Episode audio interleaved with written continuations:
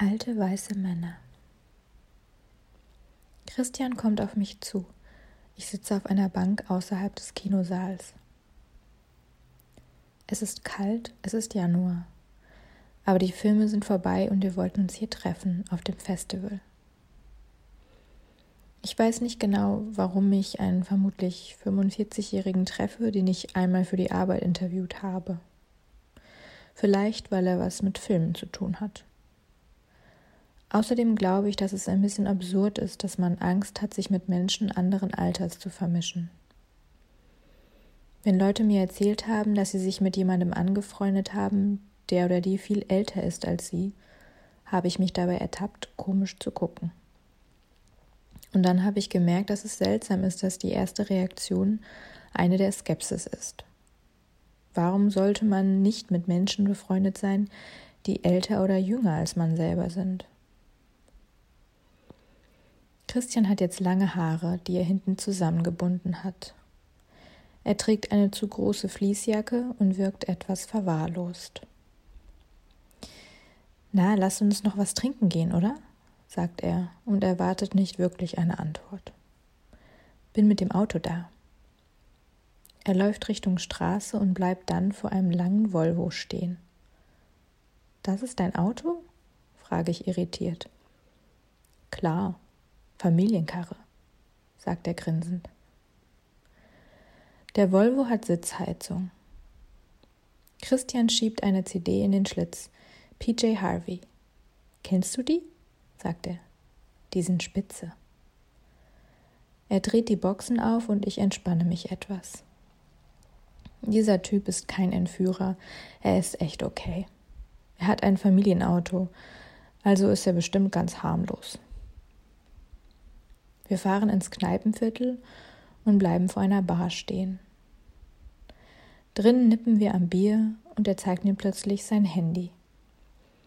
Ich schreibe übrigens Gedichte, sagt er. Ich lese eins von ihnen und nicke anerkennend. Was soll man in so einer Situation auch machen? Das ist mehr als Fishing for Compliments. Man hört ein Lob, dass aus einem fehlenden Ausweg entstanden ist. Dann denkt man, man ist ein toller Hecht. Was sagst du dazu? bohrt er weiter. Hm, mache ich. Es klingt so, als wäre der Erzähler gern jemand anders, obwohl er weiß, dass er sich nie ändern wird. Wow, sagt er, die Literaturwissenschaftlerin. Ich denke mir, dass ihm wohl jede Interpretation gefallen hätte, Hauptsache irgendetwas, das nicht auf den ersten Blick offensichtlich ist.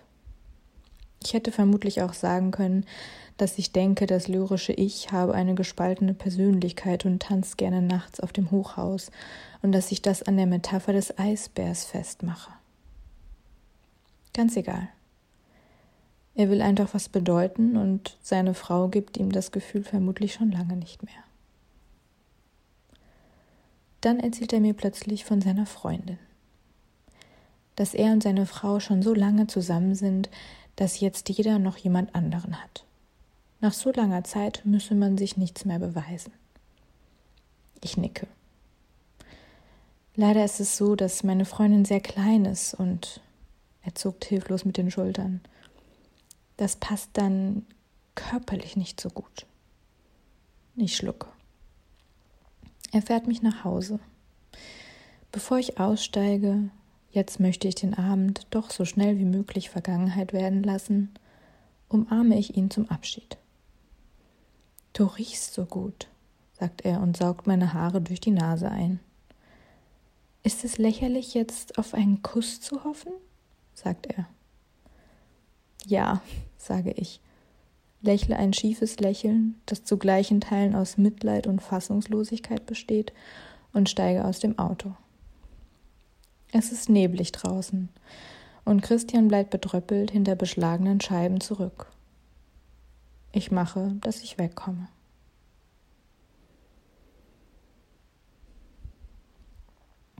Ich werde aufgerufen und folge einem älteren Herrn den schmalen grauen Gang entlang bis wir eins der davon abgehenden Zimmer betreten. Er schließt die Tür und zeigt auf einen Stuhl, auf den ich mich setzen darf. Er selbst nimmt am Schreibtisch Platz. So, sagt er und verleiht diesem Wort jede Menge Gewicht. Ich sehe, Sie sind auch Skorpion. Er schaut mich an, indem er seinen Kopf senkt und dann oberhalb der Brille rausguckt. Ist das gut oder schlecht? frage ich und versuche meine Verwirrung zu überspielen und mich stattdessen seinem Humor anzupassen. Das kommt drauf an, sagt er. Ich weiß nicht, wie gut Sie sich mit Astrologie auskennen. Er kratzt sich am Bart. Wir gehören unterschiedlichen Dekaden an. Ich bin dem Pluto zugeneigt, während Sie der Mondkraft unterliegen. Ich nicke. Ich frage nicht, was das Gefasel zu bedeuten hat, sonst geht er sicher noch mehr in die Tiefe. Er blättert eine Art Fragebogen durch, der vor ihm liegt. Was mögen Sie lieber, Tackern oder Büroklammer? Ich lache. Ich habe keine Ahnung, ob er das alles ernst meint.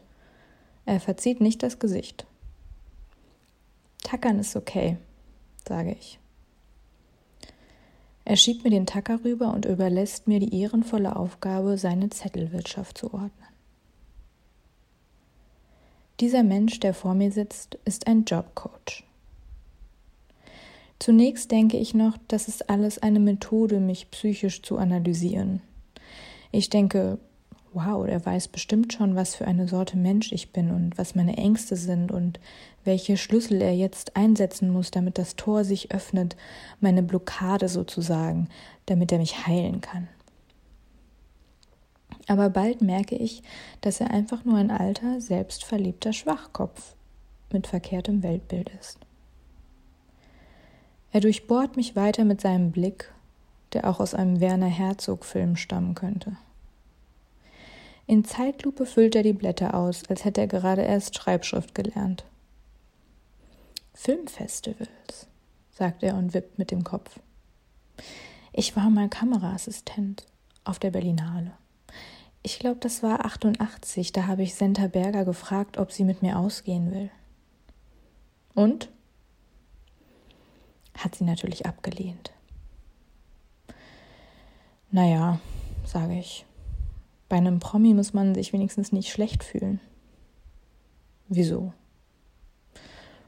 Weil man weiß, dass die unzählige Optionen haben. Da tut eine Abfuhr weniger weh. Finde ich nicht, sagt er. Ich frage mich, wie er vom Kameraassistenten zum Jobcoach geworden ist. Mir kommt der Gedanke, dass er es nicht geschafft hat und so letztendlich hier gelandet ist, in diesem Schlauch von Büro und jetzt Menschen mit Sternzeichentheorien verwirrt, die gezwungen sind, ihm zuzuhören. Manche Promis sind einfach böse Menschen. Glauben Sie nicht, die wissen genau, was sie tun? sagt er. Ich denke nach. Ich glaube wirklich, böse Menschen wissen nicht, dass sie Böses tun. Nein? Was ist mit Hitler? Ich glaube nicht, dass Hitler von sich selbst dachte, er sei ein böser Mensch. Wenn man so reflektiert wäre, dann wäre man auch zu solchen Taten nicht fähig. Er verstummt. Ich muss das kurz kopieren. Ich beeile mich, damit sie mich bald los sind. Bitte, sage ich. Als er wiederkommt, sieht er schmal aus. Ich sehe seine grauen Haare und sein zerknittertes Gesicht. Er hatte gehofft, ich würde zu ihm aufsehen, ihn inspirierend und alternativ finden. Ich sehe den Kameramann, der er nie geworden ist, und seine Frau, die wohl nicht wüsste, was sie von all dem halten soll. Ich sehe einen alten Mann, der verzweifelt versucht, mir etwas über das Leben zu erzählen.